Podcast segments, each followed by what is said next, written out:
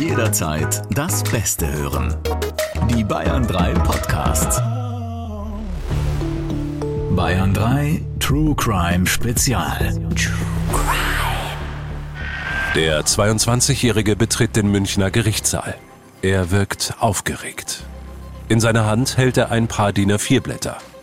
Sein Verteidiger erklärt, dass sein Mandant, Hauptangeklagter im Prozess, den Inhalt dieser sieben von Hand beschriebenen Seiten selbst vorlesen wird.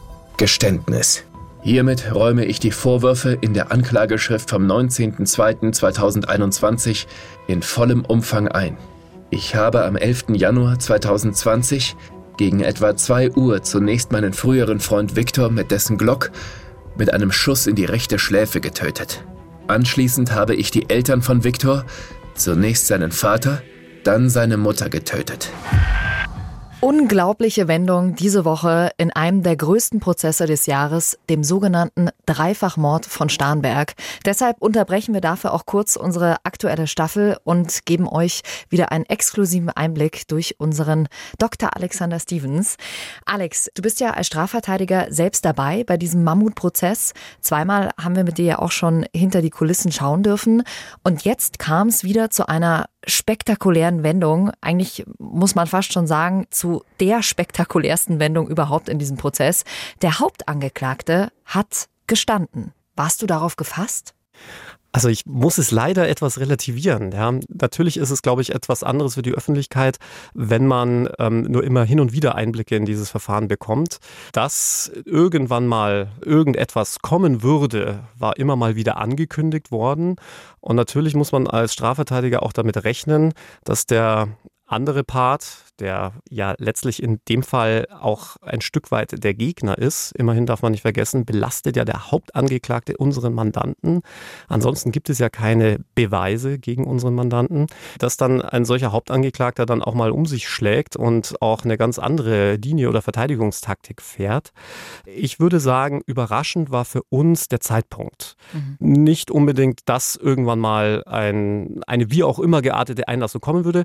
Vielleicht, so viel würde ich schon sagen, sagen wollen, dass die Einlassung so weit gehen würde.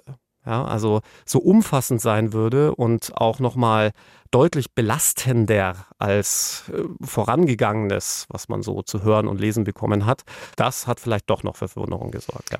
Weil du jetzt gerade sagtest, der Zeitpunkt hat dich sehr verwundert. Ihr seid jetzt gerade im 44. Prozesstag gewesen, als der Hauptangeklagte eben gestanden hat.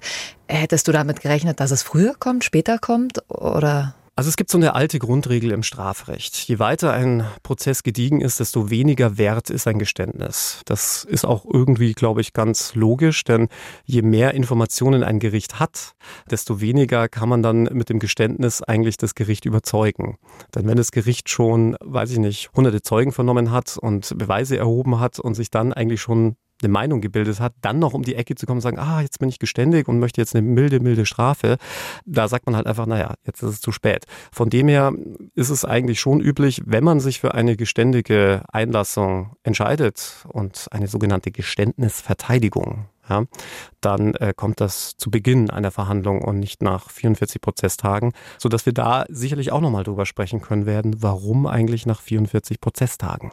Falls ihr jetzt hier gerade reingerutscht seid und die anderen Starnberg-Spezialfolgen noch nicht gehört habt, Alex vertritt den Mitangeklagten Sandro, der den Hauptangeklagten angeblich zum Tatort gefahren hat und wieder abgeholt hat und angeblich eben auch von der Tat gewusst haben soll. Bevor wir uns das jetzt genauer anschauen und auch, was das konkret für deinen Mandanten und deine Verteidigungsstrategie bedeutet, hören wir noch mal ganz kurz die Zusammenfassung, was damals genau passiert ist. In der Nacht vom 11. Januar 2020.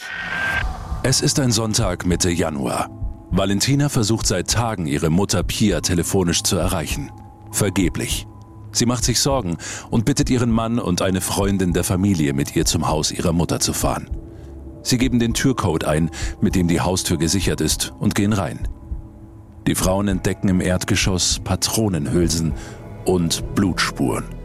Und dann, im ersten Stock, eine leblose Person, die in einer großen Blutlache liegt. Sie rufen die Polizei.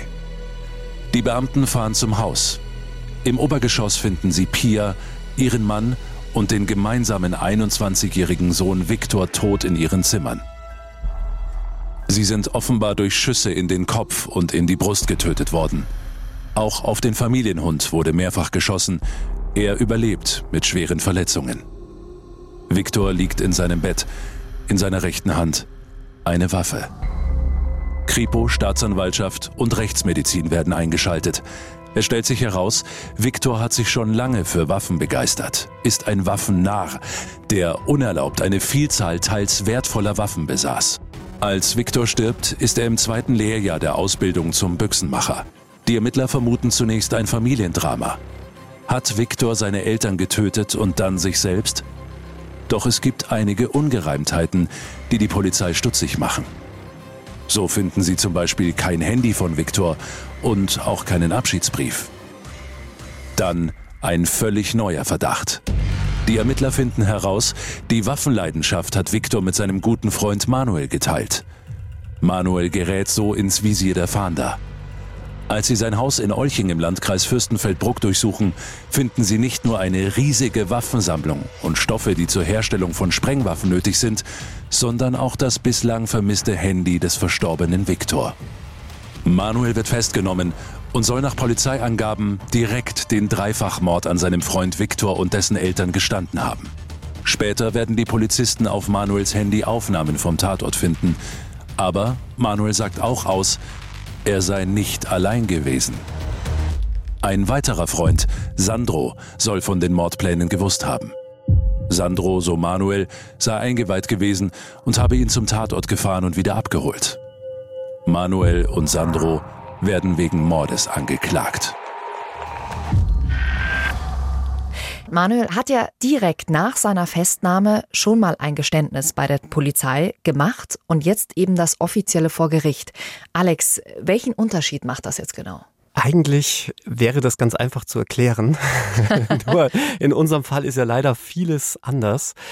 Gehen wir mal von dem Normalfall aus. Man gesteht bei der Polizei und möchte bei Gericht dann plötzlich nichts mehr sagen, gibt es ja auch immer wieder, dann hat das Gericht folgendes Problem, es gilt der Mündlichkeitsgrundsatz. Alles, was ein Richter seinem Urteil zugrunde legen will, also alles, was er braucht, um jemanden zu verurteilen, oder freizusprechen, muss in der Verhandlung stattfinden, also muss in die Verhandlung eingeführt werden. Das heißt, er kann nicht einfach eine Akte lesen und sich dann ein Urteil bilden. Das liegt vor allem daran, dass ja jedes Urteil in Deutschland im Namen des Volkes ergeht. Hm. Also hat das Volk auch ein Anwesenheitsrecht und muss natürlich Bescheid wissen, warum wird jemand zum Beispiel verurteilt. Das heißt, wenn jemand vor Gericht plötzlich nichts mehr sagen würde, dann hätte man ja eigentlich ein Problem. Ja.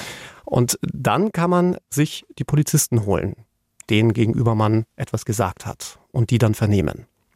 Jetzt haben wir allerdings in unserem Fall das Problem, dass sowohl die Verteidigung des Manuel als auch wir als Verteidiger von Sandro der Überzeugung sind, dass diese Vernehmungen, die damals seitens der Polizei stattgefunden haben, rechtswidrig waren, dass die nicht verwertbar sind. Und interessanterweise hat das Gericht jetzt auch am letzten Verhandlungstag gesagt, dass wir sehr gute Gründe hätten. Also es ist nicht so ohne weiteres von der Hand zu weisen. Das würde allerdings bedeuten, dass man das, was bei der Polizei gesagt wurde, eben nicht verwerten kann. Also das Gericht müsste so tun, als hätte es nie davon gehört. So, jetzt haben wir den eigentlich umgekehrten Fall, dass jemand auf dieses Verwertungsverbot letztlich beharrt. Das tut nämlich Manuel weiterhin. Also er will nicht, dass das, was er bei der Polizei gesagt hat, verwertet wird.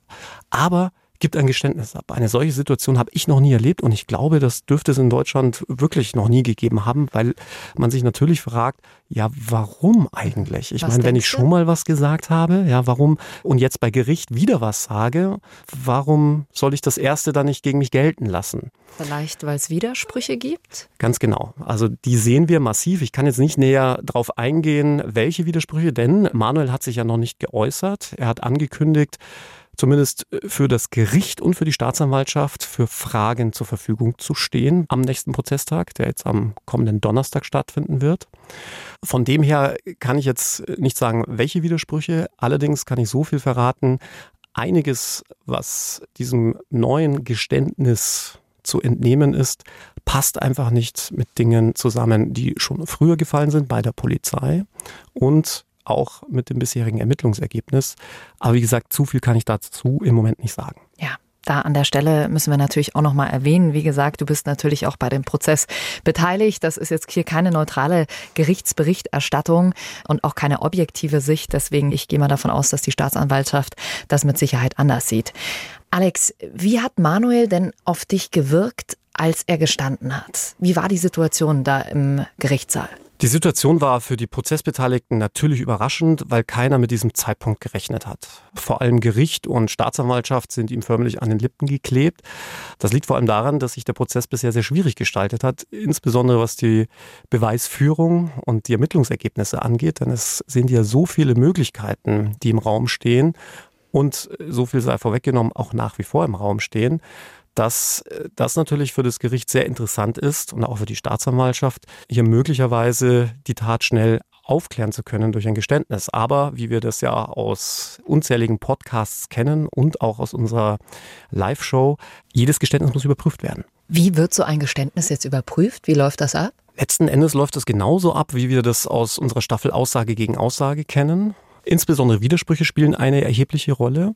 Also man gleicht dieses Geständnis mit etwaigen früheren Aussagen ab und jetzt wird der True Crime Spezialist schon spitze Ohren bekommen, denn jetzt ist auch vermutlich klar, warum Manuel seine früheren Geständnisse bei der Polizei möglicherweise nicht gegen sich gelten lassen möchte. Es ist natürlich auch wichtig, das mit objektiven Beweisen oder zumindest Indizien in Einklang zu bringen. Also sprich zum Beispiel, passt der Tatablauf zu dem, was die Ermittler am Tatort festgestellt haben? Äh, passen die Spuren zu dem, was im Geständnis steht? Und äh, solche Fragen gilt es jetzt natürlich zu bewerten, um eben rauszufinden, ist das ein echtes Geständnis? Ist es nur ein Teilgeständnis? Ist es vielleicht nur die halbe Wahrheit? Mhm. Oder war alles doch ganz anders. Aber jetzt gehen wir mal von dem Fall aus, dass er sich das alles ausgedacht hat. Dann werden wahrscheinlich seine Verteidiger sich das schon so ausgedacht haben, dass das alles Sinn macht, oder? Gehe ich mal davon aus. Also natürlich merkt man anhand des Geständnisses, dass das sicherlich nicht von ihm selbst geschrieben ist, ohne hier den Kollegen zu nahe treten zu wollen. Er schreibt es ja auch selbst in sein Geständnis, dass ihm dabei zumindest mal bei der Wortwahl geholfen wurde. Für mich liest sich das Geständnis ein bisschen so, als hätte ein juristischer Fachmann einen Jura-Baukasten mitgenommen und sich alles so ein bisschen zurechtgelegt, wie es am günstigsten für einen ausgehen könnte. Aber das ist natürlich auch klar, dass du das sagen musst. Dazu kommen wir natürlich jetzt später, wie sich das jetzt auf deine Verteidigungsstrategie im Endeffekt auswirkt. Lass uns noch mal kurz zu dem Punkt gehen, als Manuel gestanden hat. War er nervös in dem Moment? Hat er das ganz ruhig vorgetragen? Wie war er? Hat man irgendwas, hast du ihm irgendwas angemerkt? Man ist immer wieder erstaunt, dass auch Mörder und in dem Fall mutmaßliche Mörder, noch steht ja die Schuld nicht fest, ganz normale Menschen wie du und ich sind. Ja, die sehen nicht anders aus, die sprechen nicht anders und die sind auch in ihrer Art und Gestik und Mimik nicht anders. Er hat es relativ nüchtern vorgetragen, sich ein paar Mal versprochen, aber ansonsten eigentlich so geschildert, als würde er hier eine Erlebnisgeschichte ablesen. Mhm. Naja, das ist ja immer das Erschreckende, dass äh, natürlich Mördern nicht Mörder auf die Stirn tätowiert ist und dass das halt auch der Nachbar oder irgendwelche Freunde sein können. Alex, du meintest gerade, er war doch eher nüchtern. Das passt ja dann eigentlich auch zu folgender Passage aus seinem Geständnis. Sie alle dürfen mir glauben, dass mich dieser Prozess innerlich sehr stresst und mitnimmt. Ich habe seit meiner Kindheit mir angewöhnt, jedenfalls in der Öffentlichkeit keine Gefühle zu zeigen. Sind diese zwei Sätze für dich glaubhaft? Ja, klar. Ich meine, man darf ja auch nicht unterschätzen, welch Öffentlichkeitsdruck hinter diesem Prozess steht. Ähm, das ist ja die Bundespresse, die da regelmäßig bei uns hinten drin sitzt und auch regelmäßig über diesen Fall berichtet. Nicht nur, weil ja gleich drei Menschen wirklich auf bestialische Art und Weise umgekommen sind, sondern der ganze Fall ja so viele Drehungen und Wendungen genommen hat und juristisch auch so komplex ist und deshalb die Öffentlichkeit ja auch stark interessiert. Und ähm, Manuel, aber auch mein Mandant ja krass in den Fokus der Öffentlichkeit gerückt werden. Mhm. Ich selbst sitze ja nur zwei Meter von Manuel entfernt und genau hinter meinem Mandanten und man kriegt natürlich schon diese Blicke mit, die einen treffen. Ja, vom Gericht, da sitzen fünf Richter.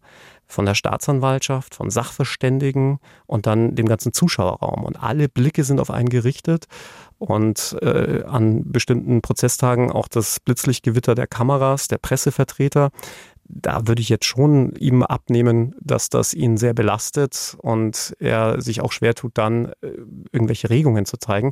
Man kann ja, und das wissen wir ja auch aus unserem Podcast, Aussage gegen Aussage, daraus keine Schlüsse ziehen. Mhm. Ich weiß, dass man das als Laie gerne tut. Ja, man sagt ja auch Pinocchio-Nase, ja, ähm, die Nase wird länger, wenn man lügt oder man läuft rot an, man zeigt irgendwelche körperlichen Regungen. Guckt in irgendwelche Richtungen. Ne? genau. Ne? Ja. Aber das ist einfach wissenschaftlich nicht erwiesen. Umgekehrt muss man sagen, Shaki, wenn du und ich auf einem Zeugenstuhl Platz nehmen müssten oder gar auf der Anklagebank, würden wir auch total nervös sein. Na klar. Vielleicht auch, wenn wir oder weil wir unschuldig sind. Also deswegen kann man daraus jetzt keine Schlüsse ziehen und deswegen ist es jetzt für das Gericht und die Prozessbeteiligten jetzt nicht so relevant. Im Laufe des Prozesses wurden ja verschiedene mögliche Motive genannt. Habgier und zum Beispiel das Interesse am Verkauf der illegalen Waffen, die bei Viktor zu Hause waren. Oder auch eine heimliche Beziehung zwischen Viktor und Manuel. Also letzten Endes dann Eifersucht oder Rache. Und auch zum Motiv hat sich Manuel ja bei seinem Geständnis geäußert. Ich bleibe dabei, auch wenn mir das keiner glauben will dass mein Motiv, jedenfalls für die Tötung von Viktor, ausschließlich dessen Plan war, in den Parsinger-Karten einen Amoklauf zu begehen und sich anschließend selbst zu töten. Er wollte auch, dass ich mich dann töte. Manuel wollte damit also angeblich eine noch schlimmere Tat verhindern.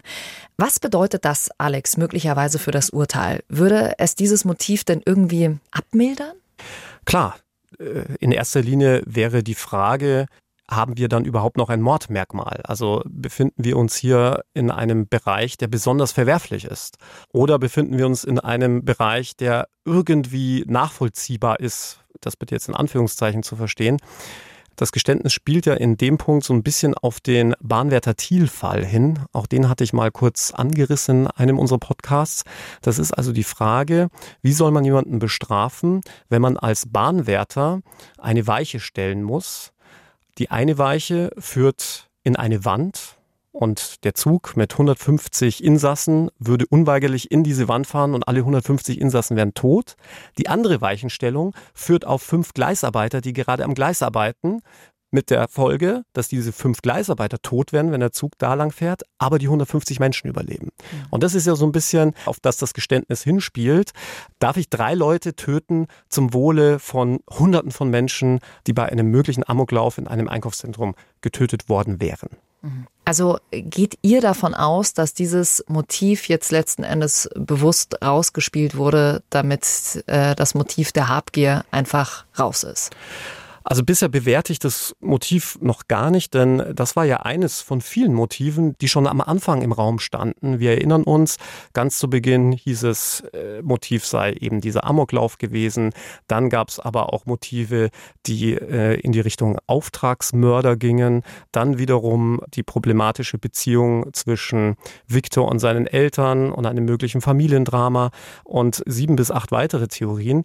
Das ist genau das, was ich anfangs sagte. Ein Geständnis Geständnis allein hat noch keine Bedeutung. Man muss das überprüfen. Passt das? Kann es möglicherweise auch anders gewesen sein? Insbesondere, wenn man sich dann die objektiven Spuren dazu anschaut. Und viele von euch sagen jetzt vielleicht auch, naja gut, also Manuel, der hätte ja auch einfach zur Polizei gehen können und das melden können, dass Viktor sowas vorhat. Dazu äußert er sich ja auch in seinem Geständnis und sagt, er habe Angst um die Polizisten gehabt, denn Viktor hätte mit an Sicherheit grenzender Wahrscheinlichkeit bei einer möglichen Festnahme auf die Polizisten geschossen und er habe auch um sein eigenes Leben gebangt, denn wenn er Viktor hingehängt hätte, dann hätte Viktor möglicherweise auch ihn dann getötet. Er nennt ja auch in seinem Geständnis ein konkretes Wochenende mit Datum und beschreibt, dass Viktor bis an die Zähne bewaffnet besonders viele Menschen habe erwischen wollen. Macht es diese genaue Beschreibung denn glaubhafter? Wir wissen aus der Aussagepsychologie, dass sich der Mensch bei einer Lüge sehr schwer tut, diese auf Dauer sich zu merken und deswegen Lügen eher kurz und knapp hält. Das heißt im Umkehrschluss, wenn man etwas sehr detailreich schildert, sehr blumig schildert, kann man eher darauf schließen, dass etwas der Wahrheit entspricht. Aber das muss natürlich nicht sein. Ich meine, jetzt lediglich einen Halbsatz einzuwerfen, dass jemand bis auf die Zähne bewaffnet einen Amoklauf begehen würde oder wird, reicht noch nicht aus, um eine solche Glaubhaftigkeitsanalyse zu machen. Erhoffst du dir viel von diesem Donnerstag, von dem nächsten Prozesstag, an dem ihr Manuel nochmal befragen könnt, um vielleicht auch zu überprüfen, ob er das genauso nochmal hinbekommt? Das hatten wir auch schon ein paar Mal in unseren Podcast-Folgen, dass sowas dann auch angewandt wird und geguckt wird, erzählt er die Geschichte genauso wieder? Ja, du sprichst einen sehr guten Punkt an, nämlich auch einen Punkt, den wir im Podcast immer wieder erwähnen, nämlich dass man besser vor Polizei, Staatsanwaltschaft und Gericht nichts sagt, nämlich äh, genau dieses Problem hat Manuel jetzt. Er wird sich einer Vielzahl an Fragen ausgesetzt sehen, insbesondere seitens des Gerichts, der Staatsanwaltschaft, aber natürlich auch durch uns. Interessanterweise das kann ich verraten, weil es auch öffentlich wurde, ist es so, dass die Verteidigung und die Verteidiger des Manuels nicht wollen, dass wir ihn direkt befragen dürfen, sondern nur Fragen über das Gericht stellen. Sowas sieht die Strafprozessordnung grundsätzlich nicht vor.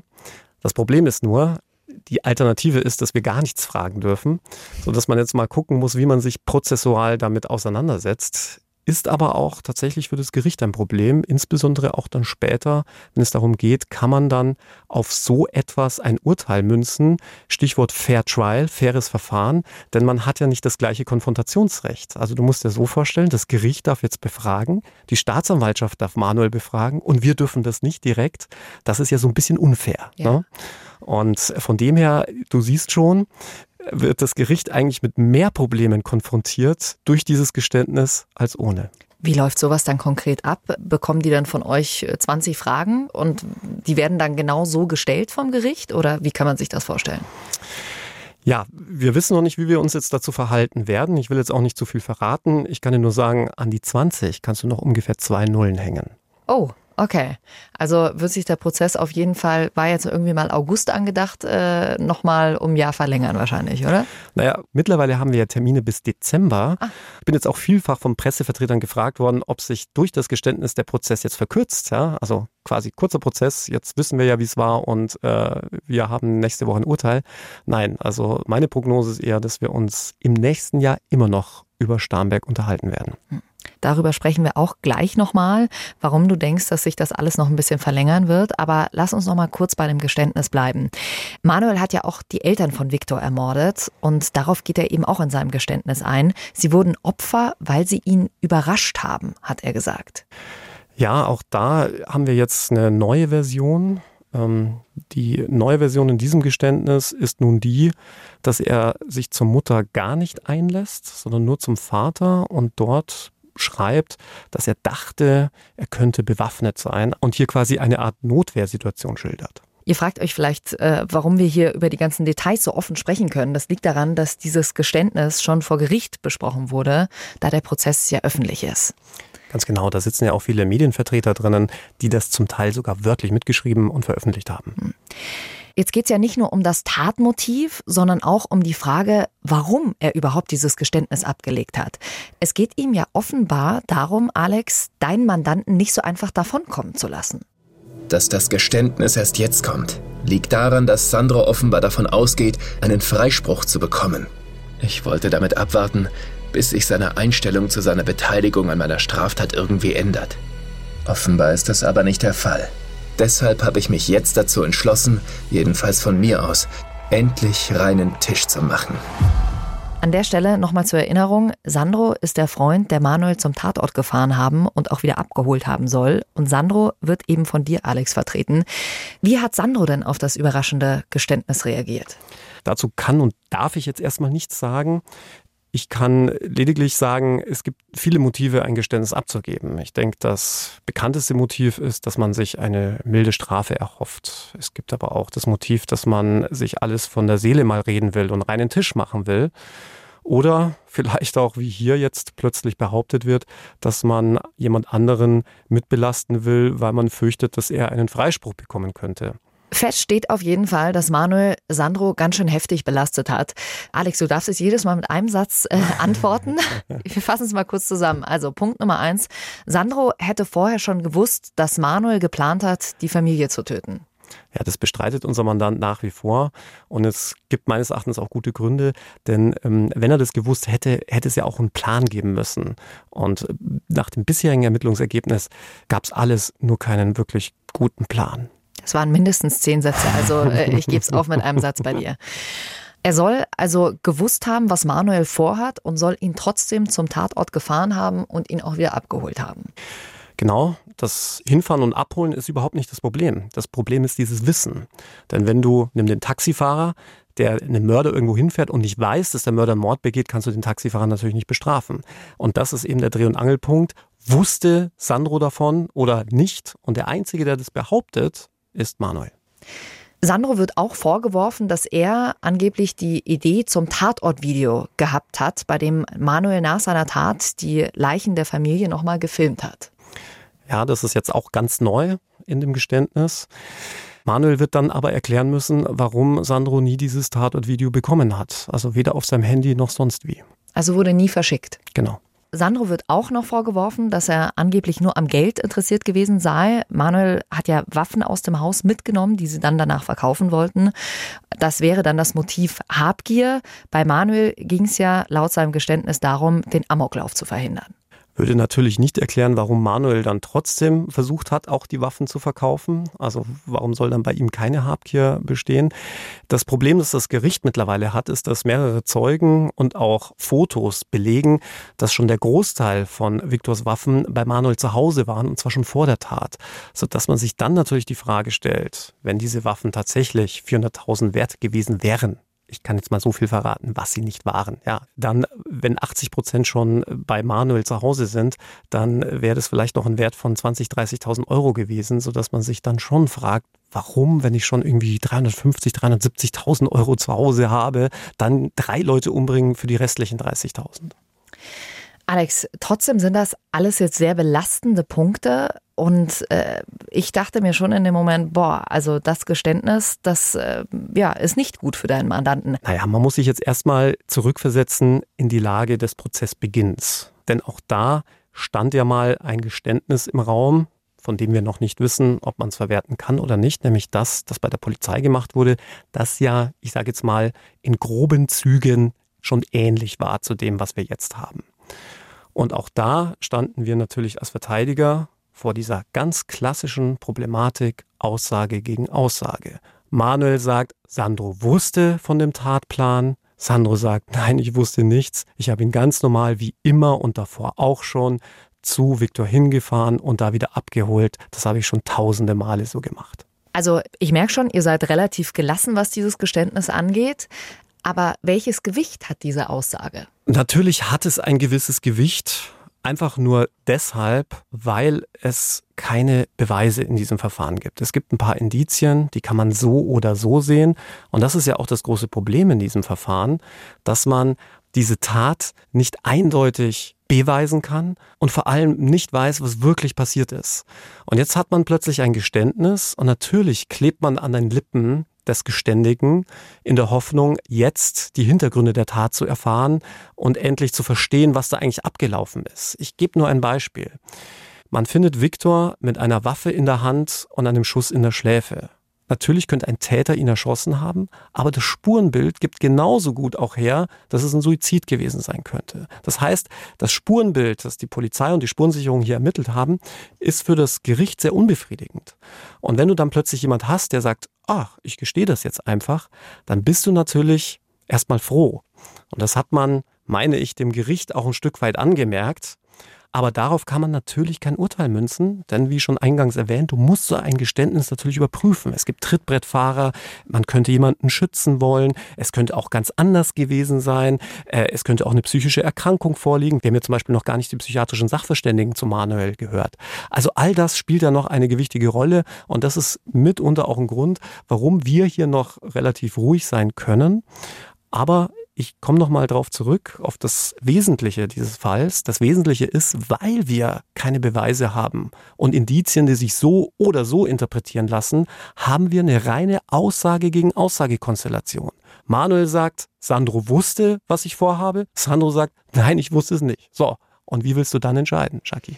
Du hattest jetzt gerade schon gesagt, äh, er kann psychische Probleme haben, er kann ein Trittbrettfahrer sein. Aber mal ganz ehrlich, so ein Geständnis rauszuhauen und zu sagen, ja, ich habe diese drei Menschen kaltblütig ermordet, das ist doch schon eine Nummer.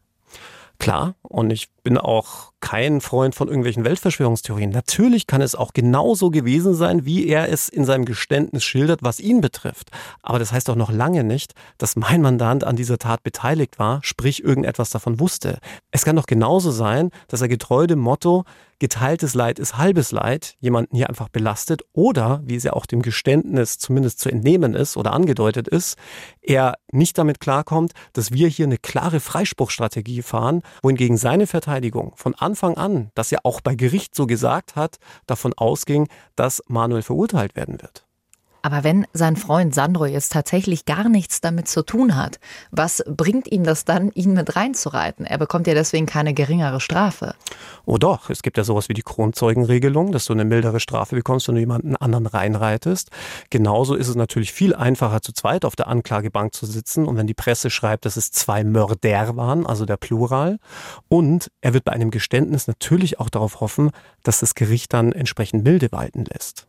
Also es gibt schon gute Gründe, warum auch der Gesetzgeber klar festlegt, dass eine Belastung durch einen Mitangeklagten eine viel höhere Schwelle für das Gericht bedeutet, dem glauben zu können, weil es eben so viele Motive für einen Mitangeklagten geben kann. Warum denkst du denn, Alex, dass genau jetzt zu diesem Zeitpunkt das Geständnis kam? Du hast ja gemeint, es ist komisch für dich, dieser Zeitpunkt. Was denkst du steckt hinter dieser Verteidigungsstrategie? Also das vermag ich tatsächlich überhaupt nicht zu beantworten. Ich weiß es schlicht und ergreifend nicht. Ich finde es tatsächlich seltsam. Wenn sich Manuel dadurch eine gewichtige Straferleichterung erhofft, dann ist dieses Geständnis meines Erachtens viel zu spät. Wenn er tatsächlich der Meinung ist, damit reinen Tisch machen zu können, ist es auch viel zu spät, wenn man sich überlegt, dass ja schon so viele Zeugen haben aussagen müssen und wir wissen das ja. Für Zeugen ist das ja kein Spaziergang, ein solches Gerichtsverfahren. Und man darf nicht vergessen, wir befinden uns hier im Hochsicherheitsgerichtssaal. Das ist nochmal eine ganz andere Nummer, als wenn man vor einem kleinen Amtsgericht, ohne jetzt den Amtsgerichten zu nahe treten zu wollen, aber vor einem Amtsgericht bei einer kleinen Verkehrssache vor Gericht steht. Lass uns noch mal kurz zu dem Punkt gehen, als Manuel gestanden hat. War er nervös in dem Moment? Hat er das ganz ruhig vorgetragen? Wie war er? Hat man irgendwas, hast du ihm irgendwas angemerkt? Man ist immer wieder erstaunt, dass auch Mörder und in dem Fall mutmaßliche Mörder, noch steht ja die Schuld nicht fest, ganz normale Menschen wie du und ich sind. Ja, die sehen nicht anders aus, die sprechen nicht anders und die sind auch in ihrer Art und Gestik und Mimik nicht anders. Er hat es relativ nüchtern vorgetragen, sich ein paar Mal versprochen, aber ansonsten eigentlich so geschildert, als würde er hier eine Erlebnisgeschichte ablesen. Wie habt ihr denn nach diesem Geständnis reagiert? Was ist da im Gerichtssaal passiert? Herr Jacques, das ist eine sehr gute Frage, denn gerade in einem solch medienwirksamen Prozess lebt man in zwei Welten der, in der der Prozess juristisch gesehen stattfindet und natürlich der, in der der Prozess für die Medien, für die Öffentlichkeit stattfindet. Und auch das habe ich ja schon unzählige Male in unserem Podcast erwähnt, dass der mediale Druck und der Druck der Öffentlichkeit nicht ganz unwichtig ist, ja, und auch eine gewichtige Rolle spielen kann. Und natürlich darf man sich dann als Strafverteidiger nicht die Butter so vom Brot nehmen lassen, dass dann am Ende irgendwie rauskommt, boah, die sind jetzt da völlig überfahren gewesen und äh, stehen da mit nichts da, was prozessual überhaupt nicht der Fall ist. Aber das musst du ja auch so ein bisschen nach außen transportieren. Und nachdem wir ja schon geahnt haben, dass ein solches Geständnis nochmals kommen könnte, ja, man kennt es ja, wer einmal lügt, der kann auch nochmal lügen. Ja? Wer Hier eine sehr einmal, subjektive Meinung von Dr. Alexander Stevens. Wer einmal ein Geständnis abgibt, kann nochmal ein Geständnis abgeben. Ja? Das will ich damit sagen. Äh, natürlich muss man damit rechnen, dass sowas nochmal kommt. Und deswegen haben wir natürlich ein Stück weit vorgebaut und hatten, damit wir nicht diejenigen sind, die dann erst nachziehen oder irgendwie völlig nackt dastehen, unseren Mandanten im Vorfeld psychiatrisch begutachten lassen und ihn da auch bei der Sachverständigen aussagen lassen. Was er da ausgesagt hat, darf ich noch gar nicht sagen. Das ist noch nicht Prozessgegenstand gewesen. Aber ich kann so viel verraten. Nachdem wir dann um eine zehnminütige Unterbrechung gebeten haben und das Rumoren und Getuschel im Zuschauerraum wirklich laut geworden war, weil man sich überlegt hatte, boah, was machen die denn jetzt? Ja, besprechen die jetzt auch ein Geständnis oder was passiert jetzt? War man dann, glaube ich, schon einigermaßen überrascht, dass wir dann mit diesem Gutachten um die Ecke kamen etwa 150 Seiten, in dem letztlich unser Mandant seine Version der Dinge schildert. Was da drin steht, kann ich wie gesagt nicht sagen, aber damit haben wir wiederum auch nach außen, ich sage jetzt mal in dieser Parallelwelt nach außen, die mit humoristisch nichts zu tun hat, das nötige Gegengewicht geschaffen, damit man eben nicht irgendwie als völlig überfahren dasteht in der Öffentlichkeit. Klingt alles wie ein riesengroßes Theaterstück, ehrlich gesagt. Ja, ich vergleiche es immer mit einem Schachspiel. Ja, man muss einfach auf den nächsten Schachzug des Gegners gefasst sein. Oder nicht nur den nächsten, sondern wahrscheinlich den übernächsten und übernächsten auch schon. Heißt also jetzt, wenn euer Mandant da psychologisch als sehr glaubwürdig eingeschätzt wird, dann äh, spielt euch das positiv natürlich in die Karten. Möglicherweise. Also es ist alles eine subjektive Sache des Gerichtes am Ende. Aber ähm, es ist wiederum ein Mosaiksteinchen mehr, mit dem sich das Gericht auseinandersetzen muss. Inwiefern ändert denn jetzt dieses Geständnis eure Verteidigungsstrategie? wenn ich das überhaupt so fragen darf. ja, natürlich kann ich da jetzt nicht zu so viel verraten. Ne? Die Verteidigungsstrategie bleibt natürlich geheim, äh, schon allein, um nicht der Staatsanwaltschaft in die Karten zu spielen. Ich kann so viel verraten. Wir haben natürlich eine Verteidigungsstrategie. Man muss aber auch ehrlicherweise sagen, wir müssen uns darauf natürlich jetzt auch einstellen, dass es jetzt dieses Geständnis gibt, dass jetzt sehr viele Fragen zu stellen sein werden an Manuel, dass man diese Fragen dann wiederum hinterfragen muss. Und das kann natürlich auch dazu führen, dass wir sehr viele Zeugen, die wir schon gehört haben, nochmal hören müssen, um die dann wiederum mit den Antworten, die Manuel gibt, dann zu konfrontieren, um das auch nochmal zu überprüfen. Also der ganze Prozess ist dadurch meines Erachtens nochmal ziemlich aufgebläht worden und nochmal ein ganzes Stück weit schwieriger und komplexer geworden. Und nochmal ganz kurz zusammengefasst für alle, die sich gedacht haben, na okay, das ist jetzt eine geritzte Nummer. Manuel hat sein Geständnis gemacht, dadurch ist der Prozess jetzt bestimmt in einem Monat durch ja, tut mir leid. Ganz oft höre ich ja auch, ja, ihr seid ja so Konfliktverteidiger und äh, das ist hier reine Verzögerungstaktik oder sonst was. Nein, so läuft einfach ein rechtsstaatliches Verfahren ab. Denn wenn sich eine neue Prozesssituation ergibt, muss man darauf reagieren. Und in diesem Fall können sich die Weichen wieder ganz anders und neu stellen. Habt ihr mit den Verteidigern von Manuel gesprochen? Seid ihr im Austausch mit ihnen? Nein, deswegen hat uns ja auch dieses Geständnis ein Stück weit überrascht, was den Zeitpunkt angeht. Wir hätten es natürlich schon begrüßt, wenn man sich da kollegialiter im Vorfeld austauscht, aber man kann hier den Kollegen auch keinen Vorwurf machen. Beide Kollegen schätze ich sehr. Sie fahren halt ihre eigene Verteidigungsstrategie, wir die unsere. Und es ist halt nicht immer alles Friede, Freude, Eierkuchen. Wir kennen es ja auch aus dem ein oder anderen Beef, den ich schon mit dem Gericht und mit der Staatsanwaltschaft hatte und umgekehrt. Und danach verträgt man sich auch wieder. Und das, was im Gerichtssaal passiert, bleibt auch im Gerichtssaal. Also danach kann man sich dann wieder auf ein Weinchen treffen. Theoretisch. Theoretisch, okay. Aber in anderen Prozessen ist das so, dass man sich äh, mit den anderen Verteidigern abspricht, ein Stück weit? Es gibt sowas wie eine Sockelverteidigung. Ähm, das heißt, man hat zwei Angeklagte, die ja letztlich jeder für sich eigene Interessen haben. Aber es kann ja sein, dass man ein gemeinsames Interesse hat, zum Beispiel gemeinsam den Freispruch verfolgt oder gemeinsam eine milde Verurteilung. Dann kann man sich tatsächlich zusammentun. Was man im Übrigen nicht darf, ein Verteidiger darf niemals zwei Angeklagte vertreten, weil er dann immer in einem Interessenkonflikt wäre. Klar. Das kann ich vielleicht noch an dieser Stelle erwähnen. Wie geht's denn jetzt weiter, Alex? Ja, ich muss jetzt tief durchatmen, denn jetzt wurde erstmal das gesamte Prozessprogramm über Bord geworfen. Es waren ja eigentlich viele Zeugen geladen. Wir sind ja auch noch gar nicht so weit, wie manch einer glauben mag. Wir haben ja zum Beispiel noch keine Sachverständigen zu den waffentechnischen Untersuchungen gehört. Wir haben noch keine psychiatrischen Sachverständigen gehört. Es gibt auch noch ein paar Zeugen, auch sehr wichtige Zeugen aus dem Umfeld von Manuel und Sandro. Die haben wir auch alle nicht gehört. Und das wird natürlich jetzt durch dieses Geständnis erstmal über Bord geworfen, denn jetzt ist es wichtig, den Angeklagten, den Hauptangeklagten Manuel zu befragen. Denn ansonsten haben wir ja gar keine Möglichkeit, die Antworten, die er gibt, ich hatte es ja eingangs erwähnt, dann wiederum mit Angaben von Zeugen und oder Sachverständigen in Einklang zu bringen oder zu überprüfen. Von dem her fangen wir jetzt auch ein ganzes Stück weit wieder von vorne an. Wie läuft das dann konkret ab? Nimm uns da mal mit, so einen Tag äh, am Donnerstag jetzt zum Beispiel. Wie lange wird Manuel da verhört werden? Ihr dürft ja schon mal keine Fragen stellen. Das äh, wissen wir schon. Also es hat sich so eine feste Regel etabliert, wenngleich es eigentlich keine Regel gibt. Zuerst befragt das Gericht, und zwar die Vorsitzende Richterin in unserem Fall, dann die Beisitzer, in dem Fall zwei beisitzende Richterinnen und theoretisch könnten auch die Schöffen dann Fragen stellen. Als nächstes wäre die Staatsanwaltschaft dran. In dem Fall haben wir zwei Staatsanwälte, eine Staatsanwältin und einen Staatsanwalt, der dann Fragen stellen kann.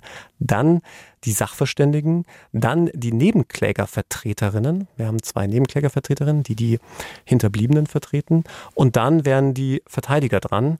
Wir sind in dem Verfahren bis zu sechs Verteidiger, also bis zu vier auf unserer Seite, zwei auf der anderen Seite bei Manuel.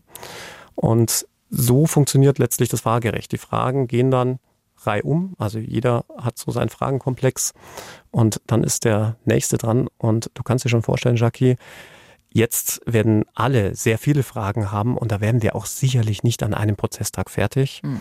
Wir haben im vorletzten Prozesstag von 9 bis 22 Uhr verhandelt. Das war schon wirklich hart. Und ich gehe davon aus, dass uns jetzt ähnliche Prozesstage bevorstehen. Hm. Kann dann ein Verteidiger auch sagen, hey, wir machen jetzt mal eine Pause? Weil ich meine, ich stelle mir auch so eine Vernehmungssituation äh, von 9 bis 22 Uhr, das ist wahrscheinlich nicht unanstrengend. Klar, und das Gericht gewährt das auch in der Regel, denn wir sind alle nur Menschen mit begrenzten Kapazitäten.